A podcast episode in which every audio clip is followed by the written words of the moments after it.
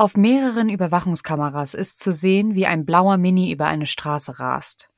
Kurz darauf kracht der Mini ohne zu bremsen in ein Haus in LA. Fahrzeug und Unterkunft gehen fast sofort in Flammen auf. Es ist der 5. August 2022. Im Auto sitzt Anne Heche. Doch wie konnte es eigentlich dazu kommen? Und damit herzlich willkommen zurück zu Dark Secrets mit mir, Frederike Goldkamp. Und mit mir, Nina Lenzen.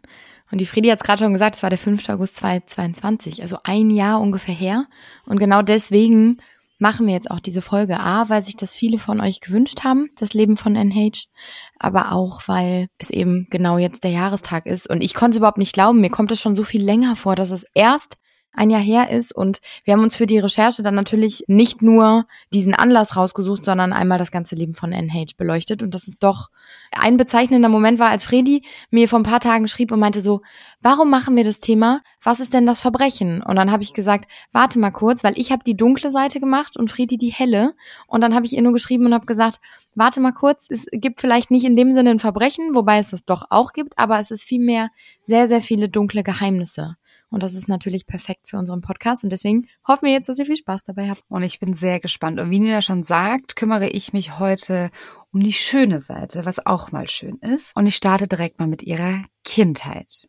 Anne wurde am 25. Mai 1969 in Ohio geboren. Anne war das jüngste von fünf Kindern. Der Vater heißt Donald und die Mama heißt Nancy Hage. Und ihre Eltern waren christliche Fundamentalisten. Und mir war gar nicht bewusst, also klar hatte ich das Wort mal gehört, aber was das eigentlich genau heißt. Und der christliche Fundamentalismus, das sind Leute, die sich ausdrücklich auf die Bibel als Fundament, also auf das wörtlich inspirierte Wort Gottes berufen. Die haben sozusagen eine große Bibeltreue und geben keinen Raum für Interpretation. So habe ich das verstanden. Und das Traurige ist, dass genau das das einzig Gute ist, was ich über ihre Kindheit herausfinden konnte. Weil Anne Hage, wie Nina es gleich sagen wird, hatte gar keine schöne Kindheit. Ganz im Gegenteil. Wie traurig ist es, dass es einfach jetzt irgendwie zwei Zeilen waren, die gut waren zu ihrem, oder, ne? Eigentlich ist es nur eine Beschreibung gerade und sagt nichts aus. Also tatsächlich so, dass sie wirklich gar keine schöne Kindheit hat. Also dieses fundamentalistische Denken ihrer Eltern bedeutete dann eben für Anne und auch ihre Geschwister, dass Kino, Fernsehen, Bücher als Werkzeuge des Teufels galten. Die Eltern hatten radikale Erziehungsmethoden. Zum Beispiel wurden Anne und ihre Geschwister immer mit einem Holzlöffel geschlagen, wenn sie über, in Anführungsstrichen, unangenehme Dinge sprachen. Und das war natürlich aus Sicht der Eltern mit ihrem fundamentalistischen Denken so ziemlich alles. Man sprach nie über die Wahrheit, zum Beispiel, und das ist schon etwas, was sich auch durch Anne Hayes Leben zieht, ist, dass ihre Schwester, ihre ältere Schwester, also da war Anne noch gar nicht auf der Welt, ist direkt nach der Geburt gestorben. Und das war ein Fakt, den man in der Familie nicht ansprechen durfte. Die Frage nach dem Tod bedeutete nämlich dann Schläge mit dem Holzlöffel. Und wie gesagt, Bücher waren schlecht. Sie durften eben natürlich, das überrascht dann jetzt nicht, Bibelverse rezitieren. Und äh, am Ende kann man sagen, die Familie hatte nie viel Geld also die waren auch immer auf die Hilfe anderer angewiesen. Zum Beispiel wohnten sie ganz oft im Hinterraum von Kirchen, weil der Vater war Priester und sie zogen etliche Male um. Und dann ist es einfach so, dass der Vater in der ganzen Zeit, also es ist sehr, sehr, sehr viel mehr später herausgekommen. NH hat nämlich 2001 ein Buch rausgebracht, da gehe ich später nochmal drauf ein in dem sie beschrieben hat, wie ihre Kindheit ausgesehen haben soll. Und am Ende kam auch raus, dass der Vater ein Doppelleben geführt hat, die komplette Zeit. Aber auch das werde ich euch später erzählen, weil das gehört in den späteren Part. Es ist aber so, dass sie natürlich versucht hat, aus diesem Leben zu flüchten. Und so kam es dann, dass es wieder was Schönes auch gab in ihrem Leben. Und zwar waren das die Jahre, wo sie das Schultheater in ihrer Highschool in New Jersey besucht hat. Und da stellte sich halt heraus, ganz, ganz schnell auch als Jugendliche, dass sie so, so gut war, dass sie halt auch ihre ersten Fernsehangebote bekam, die sie aber erstmal alle ablehnte, bis sie 1987 ihren Schulabschluss hatte.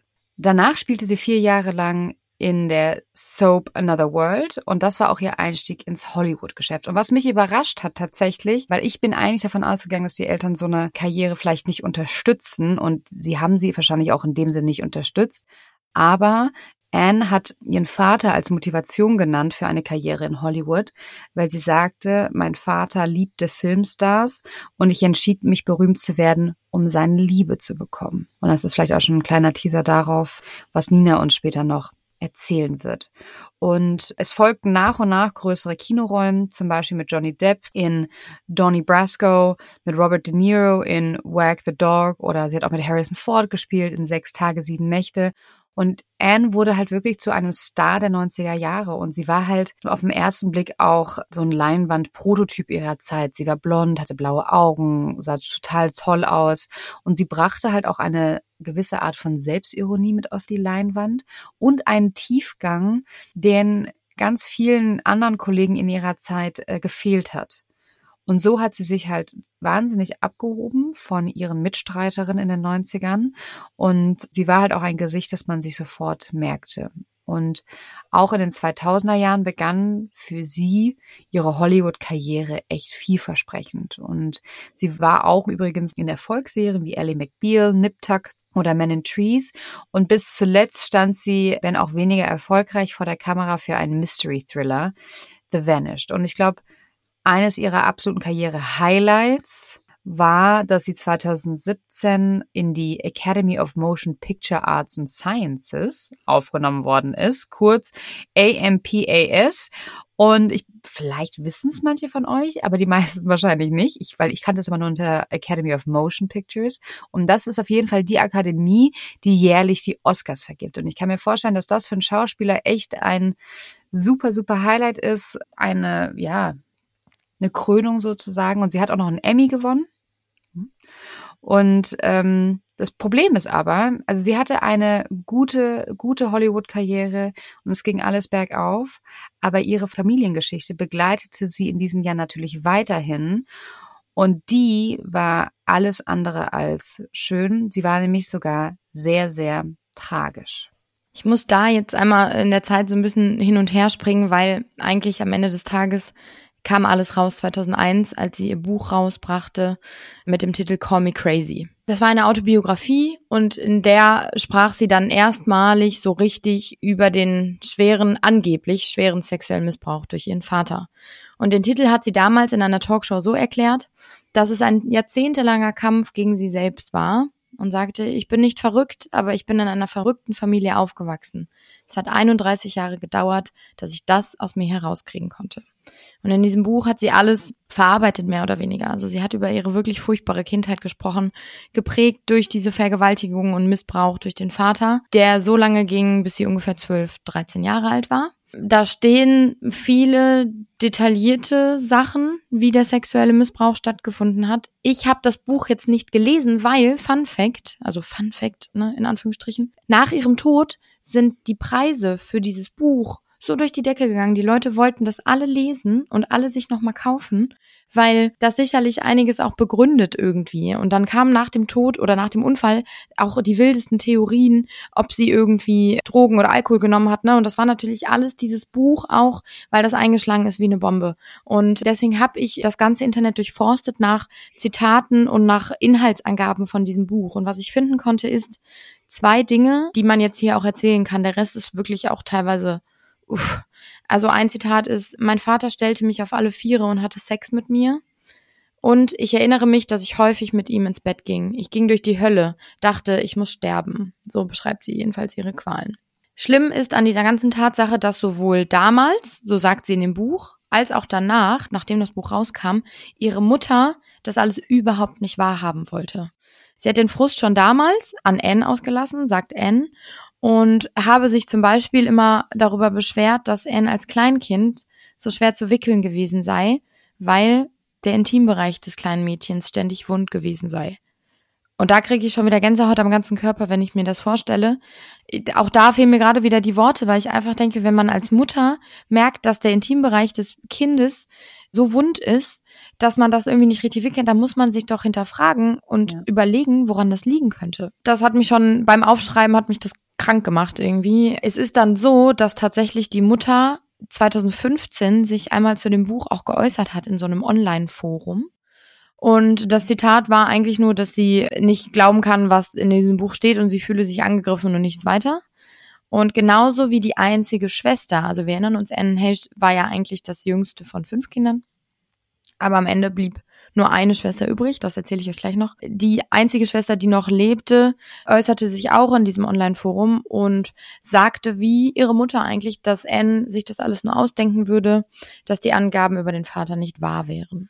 Deswegen, es stand mehr oder weniger Aussage gegen Aussage. Der Vater konnte sich nicht mehr wehren und sich nicht mehr dazu äußern, denn er starb 1983 im Alter von 45 Jahren als einer der ersten Amerikaner, die mit AIDS diagnostiziert wurden. Und das liegt sicherlich auch daran, dass Anne da nicht wirklich darüber gesprochen hat. A, weil sie eben das widerfahren musste, laut ihren Angaben mit ihrem Vater. Und, das habe ich ja eben schon angedeutet, der Vater eben dieses Doppelleben führte. Der war nämlich eigentlich schwul. Also der war eigentlich homosexuell und das war natürlich damals, alleine die Zeit war eine ganz andere, plus sein Beruf als Priester. Das verstehe ich, dass er dann natürlich irgendwie das nicht öffentlich gemacht hat oder irgendwie gezeigt hat. Aber wenn man so streng fundamentalistisch seine Kinder großzieht und alles ist gefühlt ein Werk des Teufels und dann aber eigentlich heimlich schwul zu sein. Und Anne, so sagte sie dann mal, hatte dann Jahre danach total Angst, als sie das erfahren hat, dass er AIDS hatte, dass er sie angesteckt haben könnte in der Zeit. Oh Gott. Mhm. Und sie war zu dem Zeitpunkt, als der Vater starb, gerade 13 Jahre alt. Also das muss relativ kurz, nachdem der Missbrauch endete, dann eben passiert sein. Und sie sagt, der Glückstag in ihrem Leben war der Tag, an dem ihr Vater starb. Das ist natürlich auch sehr, sehr, sehr bezeichnend und sicherlich eine sehr ambivalente Beziehung, die sie oder ein Verhältnis, was sie zu ihm hatte, weil ich glaube auch, so wie du sagst, was sie mal gesagt hat, dass sie die Liebe ihres Vaters irgendwie bekommen wollte. Und ich glaube, das ist sicherlich dann wieder auch genau das, was Fredi, du schon in der letzten Folge über Kevin Spacey auch gesagt hast, dass Kinder, wenn sie so einen Missbrauch erfahren, irgendwie ihre Persönlichkeit spalten und gar nicht mehr mitbekommen, was eigentlich passiert. Und sicherlich hat sie ihren Vater auf einer Seite total gehasst, auf der anderen Seite um Anerkennung irgendwie gefleht. Und genau das ist auch das, diese gespaltene Persönlichkeit, was Anne dann später auch erzählt. Sie schuf nämlich ihr alter Ego Celestia in dieser Zeit. Und Celestia ist eine Person, so sagt sie selber, die im Weltall leben würde. Und in ihrem Kopf wurde sie selbst zu Jesus und glaubte, dass sie aus der vierten Dimension stammen würde. Auch das beschreibt sie in diesem Buch. Und Celestia wäre der einzige Grund, warum sie noch am Leben wäre. Das sagte sie jedenfalls damals. Sie sprach selbst mal in Fernsehinterviews auch von Schizophrenie, die sie von ihrem Vater geerbt habe. Und ihre zweite Welt, die sie sich so ein bisschen baute, also nicht nur Celestia in dieser vierten Dimension, sondern die kam natürlich auch durch Drogen. Und das zieht sich so ein bisschen durch ihr Leben weiterhin. Anne hat viele Verluste, die sie machen muss, nämlich einmal, dass eben, ich habe es ja eben schon gesagt, die ältere Schwester ja im Prinzip starb. Das war 1961, also Jahre bevor Anne überhaupt auf die Welt kam. Aber trotzdem war das natürlich irgendwie in der Familie, man durfte es nie ansprechen, aber jeder wusste, da war mal ein Kind und das war dann eben nun einfach nicht mehr da. Und es wurde einfach nicht offen drüber gesprochen. Sie verlor kurz nach dem Tod des Vaters ihren Bruder Nate, der im Alter von nur 18 Jahren beim Autounfall ins Leben kam. Er fuhr gegen einen Baum und Anne wird später immer wieder sagen, dass sie Selbstmord vermutet, aber hat nie Belege dafür.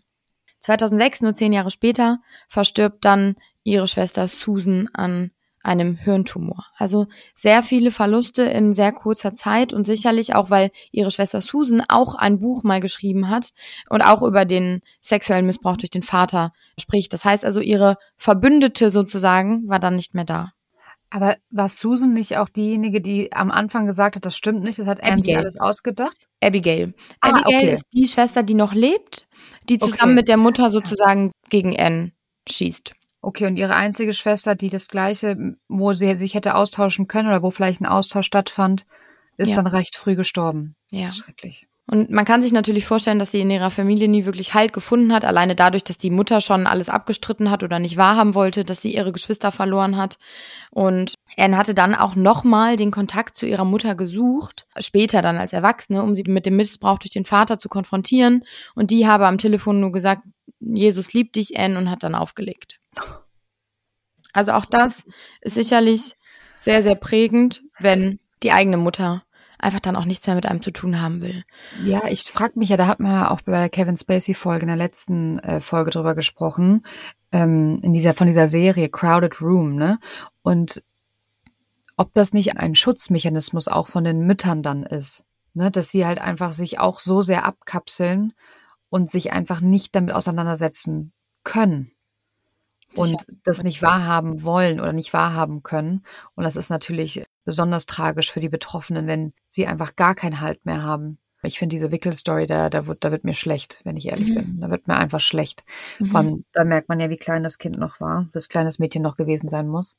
Und ich weiß nicht, wie war das denn? Hat sie denn dann irgendwie mal halt gefunden oder in, in, in Beziehung? Hatte Hat sie denn da ein bisschen Glück? Ein bisschen, sie war mit Männern zusammen und irgendwann outete sie sich dann eben auch als bisexuell in dem Moment, als sie 1997 dann mit Ellen DeGeneres zusammenkam, die übrigens auch mal eine Folge wert wäre. Die meisten von euch werden sie kennen, die bekannteste Talkmasterin aus Amerika. Und die beiden lernten sich kennen bei einer Veranstaltung und Anne sagt damals schon, sie hat gar nicht gewusst, wer sie ist. Sie hat sie von weitem gesehen und wusste, sie kann sich nur noch auf diese Person konzentrieren.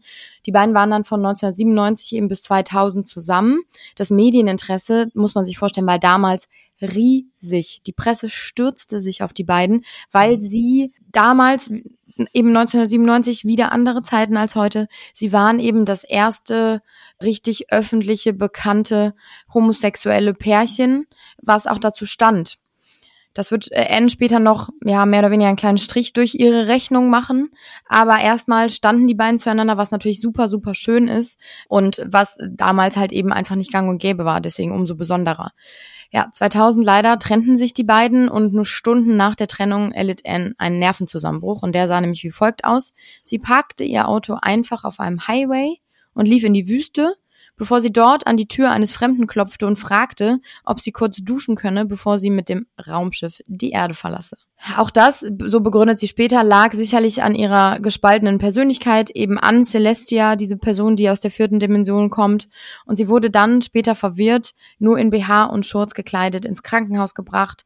Dann fand man auch heraus, und es gab sie auch zu, dass sie Ecstasy genommen hatte. Und das begründet sie damit, dass etwas ihr gesagt hat, sie muss einen Ecstasy-Trip haben und Ecstasy nehmen, damit sie eben einfach abgeholt werden kann. Also man merkt richtig, sie hat sich durch das, was sie erlebt haben muss, hat sie sich in irgendeiner Parallelwelt versucht zurechtzufinden. Und ich glaube, dass natürlich durch so Momente, wo auf einmal alles schlecht wird, und das war eben dann auf einmal diese Trennung von ihrer Partnerin, dass dann auf einmal wie so ein Knall kam und sie plötzlich einfach gar nicht mehr wusste, wo oben und unten ist. Sie erholt sich ja dann aber davon, also zumindest äußerlich von diesem Vorfall. Erstmal wird es ein bisschen ruhiger um sie. Sie berappelt sich tatsächlich wieder und sie bekommt zwei Söhne. Und den ersten Sohn bekommt sie mit Kameramann Coley LaFoon. Und das erste Kind wurde 2002 geboren. Und mit dem Schauspieler James Tupper kriegt sie ihren zweiten Sohn, der 2009 geboren wurde. Allerdings, und das ist halt ein kleiner Wermutstropfen, also sie ja berappelt sich wieder, hat den Scherbenhaufen zusammengekehrt und führt dann ein Familienleben, doch die großen Kinoangebote bleiben halt weiterhin aus. Und sie sagt 2001 gegenüber Page Six mal, dass sie wegen der gescheiterten Liebe zu Ellen DeGeneres und ihres Coming Out zehn Jahre lang keine Studiofilme mehr gedreht hat und tatsächlich ein 10 Millionen Dollar Filmvertrag genommen wurde, beziehungsweise der wurde gekündigt, weil einfach die Filmindustrie damals wahrscheinlich noch nicht so weit war, dass sie gesagt haben, wir können keine Frauen auf die Leinwand bringen, die eine Hetero-Frau spielen soll, obwohl sie eigentlich im wahren Leben homosexuell ist und es alle wissen. Das heißt, durch ihre Liebe zu Ellen ist ja dann nicht nur, wie du gerade erzählst, ihre Psychose nochmal hervorgekommen oder ausgelöst worden, sondern sie hat auch ihre Hollywood-Karriere damit beendet. Und sie spielte dann danach in den Jahren immer mal wieder in kleineren Indie-Filmen mit, war natürlich weiter im Fernsehen zu sehen, zum Beispiel auch in der Science-Fiction-Serie Aftermath und tatsächlich war sie auch zwischendurch am Broadway.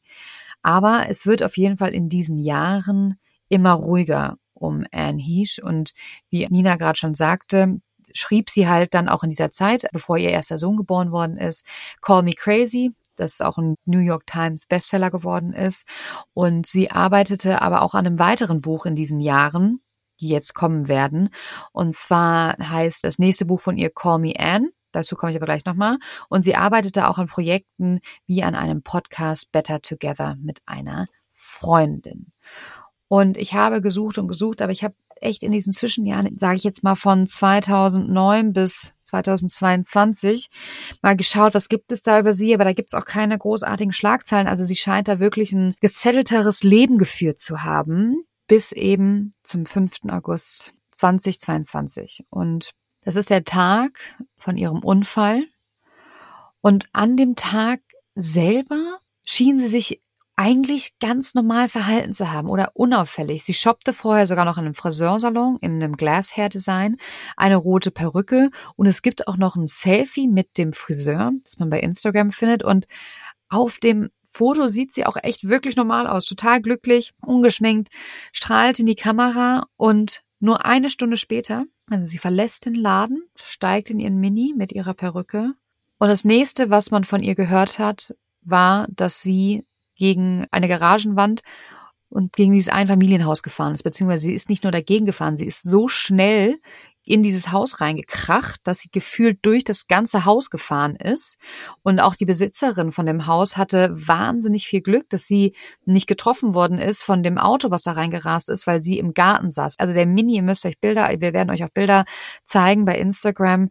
Der Mini steht im Haus. Und wie ich ja schon sagte, das Fahrzeug und das Haus ging sofort in Flammen auf. Es war so ein schwerer Brand, dass erst nach einer Stunde unter Einsatz von 59 Feuerwehrleuten dieser Brand gelöscht werden konnte. Anne war 45 Minuten lang in diesem Wrack gefangen, konnte dann später befreit werden. Einer, der zu ihr dann ins Auto geklettert ist von hinten und einfach mal geguckt hat, ob sie noch atmet, ob sie geht, hat nur gefragt, geht's dir gut? Und sie sagte no. Und dann hat er irgendwie gesagt, kannst du irgendwas bewegen? Da hat sie wohl einfach nur den Arm gehoben, hat, hat sie nochmal gefragt, geht's dir gut? Und sie hat immer wieder Nein gesagt. Aber am Anfang waren halt alle, naja, beruhigt, sage ich jetzt mal, weil sie überlebt hat und weil sie noch am Leben war. Und sie hatte zwar wirklich schwere, schwere, schwerste Verbrennungen und sie befand sich in einem kritischen Zustand, aber sie lebte. Und was ich halt total krass finde mal wieder in Amerika, ist ja, dass dann sofort die ganzen Nachrichten dahin gehen, die ganzen Kameras, die ganzen Helis. Also man kann sich diese ganze Rettungsaktion komplett im Internet angucken und auch, wie die Rettungssanitäter Anne da rausholen auf einer Trage. Und dann ist ein Video beziehungsweise ein Foto um die Welt gegangen, viral gegangen, wie sie also es sieht aus, als wäre sie in ein Leichentuch gewickelt, weil sie komplett verdeckt ist. Und auf einmal, wie so eine Puppe, es sieht ganz komisch aus, befreit sie sich davon, setzt sich auf und wedelt ganz wild mit den Armen.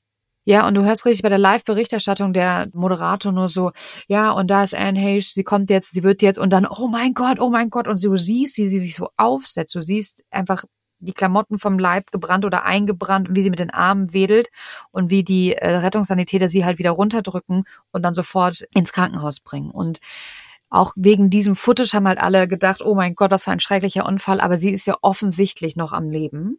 Es wurde dann auch gesagt im Krankenhaus, dass sie stabil sei. Also hat dann auch wirklich die ganze Welt aufgeatmet. Aber ganz kurz darauf musste verkündet werden, dass sie ins Koma gelegt wurde. Und dann am 12. August, also sieben Tage später, eine ganze Woche später, kam dann die Nachricht, es wird nicht erwartet, dass sie überlebt. Und das haben dann die Ärzte verkündet und sie haben dann zu dem Zeitpunkt bereits Vorkehrungen getroffen für eine Organspende. Und dann wurde sie am 12. August für Hirntod erklärt. Und das ist in Amerika oder in Kalifornien per Gesetz so, wenn jemand als Hirntod erklärt wird, dann ist die Person tot. Ihr Herz wurde noch ein, zwei Tage am Laufen gehalten, um halt eben zu sehen, ob es irgendwelche Organe gibt, die sie spenden kann. Und dann gab es halt auch tatsächlich ein Statement der Familie im People Magazine, wahrscheinlich dann von ihren Söhnen, und weil ich immer an die Mutter gedacht habe, wird der, dieser, dieses wird nicht von ihrer Mama kommen.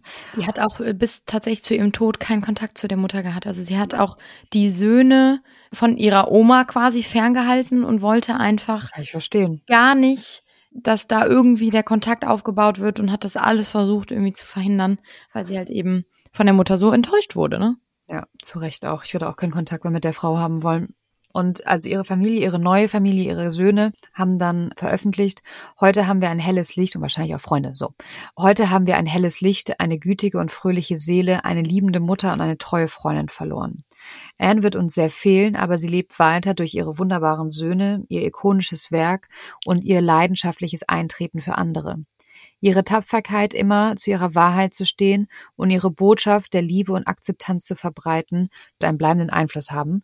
Und ich fand, das waren wirklich schöne Wörter, weil das stimmt. Ne? Ihre Tapferkeit, sie hat halt immer ihr hat ja offen über das gesprochen, was ihr passiert ist. Sie hat offen zu ihrer Bisexualität gestanden und auch offen über ihre Psychosen gesprochen. Das machen ja super wenige, die in der Öffentlichkeit stehen oder grundsätzlich sprechen ja ultra wenige Menschen oder viel zu wenige Menschen darüber, wenn es einem wirklich mal schlecht geht und was einen wirklich beschäftigt. Und Anne war da echt ein Vorbild. Und das Problem war, was ich mich natürlich auch direkt gefragt habe, war, okay, aber wie kam es eigentlich zu diesem Unfall? Also was ist passiert zwischen, ich gehe mir eine Perücke kaufen und mache noch ein Bild gut gelaunt und dann rase ich vor eine Wand? Und es gab natürlich dann schnell das Gerücht, dass sie ähm, unter dem Einfluss von Drogen und Alkohol stand. Und das wurde auch gestützt tatsächlich durch ein Foto, das die Schauspielerin kurz vor dem Unfall in ihrem Auto zeigte. Und da lag in der Mittelkonsole eine Flasche.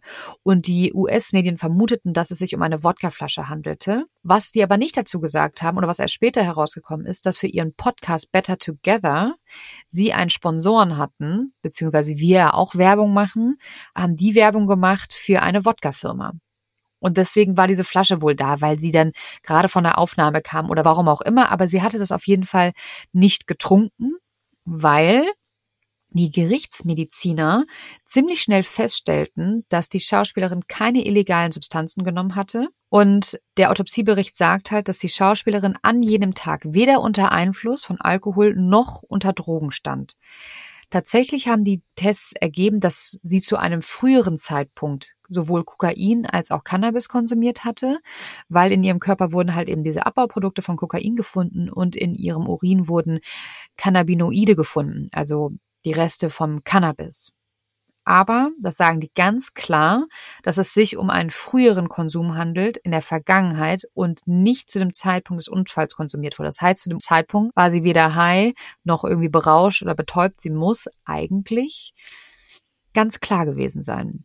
Und das wirft natürlich dann wieder die Frage, können wir auch gleich nochmal drüber sprechen, warum ist das passiert? Weil es gibt auch keine Hinweise darauf, dass sie die Kontrolle über ihr Auto verloren hat. Also Sonst gibt es ja oft irgendwelche Bremsspuren oder irgendwelche, ja, wilden Einlenkungen natürlich, ne? Und es gab es nicht. Und der Grund, warum sie oder woran sie dann am Ende gestorben ist, ist tatsächlich eine anoxische Hirnverletzung.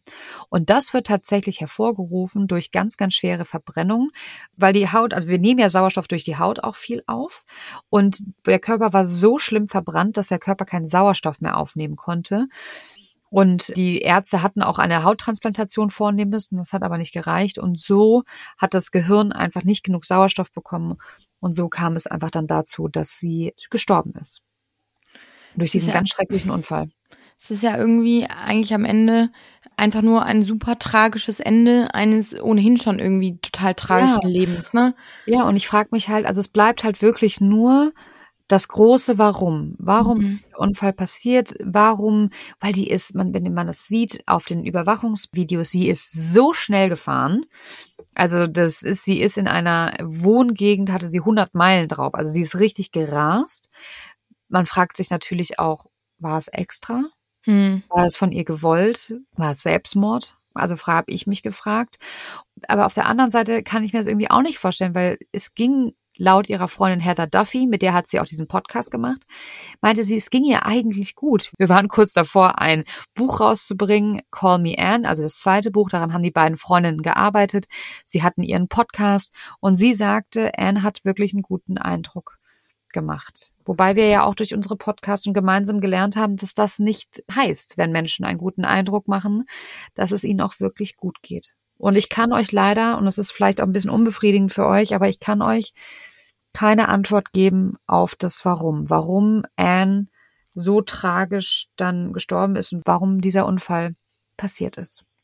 Ich leider auch nicht, tatsächlich nicht. Und ich weiß noch, dass wir letztes Jahr natürlich auch darüber berichtet haben. Ich weiß noch, dass meine Chefredakteurin in der Redaktion saß und einfach nur geschrien hat, das glaube ich nicht, guck mal, was da passiert ist. Und wir dann eben dieses Footage gesehen haben, wie sie da über die Straßen rast und wir waren alle fassungslos. Ich muss bis, wirklich sagen, bis dahin war der Name, ich hatte den gar nicht so auf dem Schirm.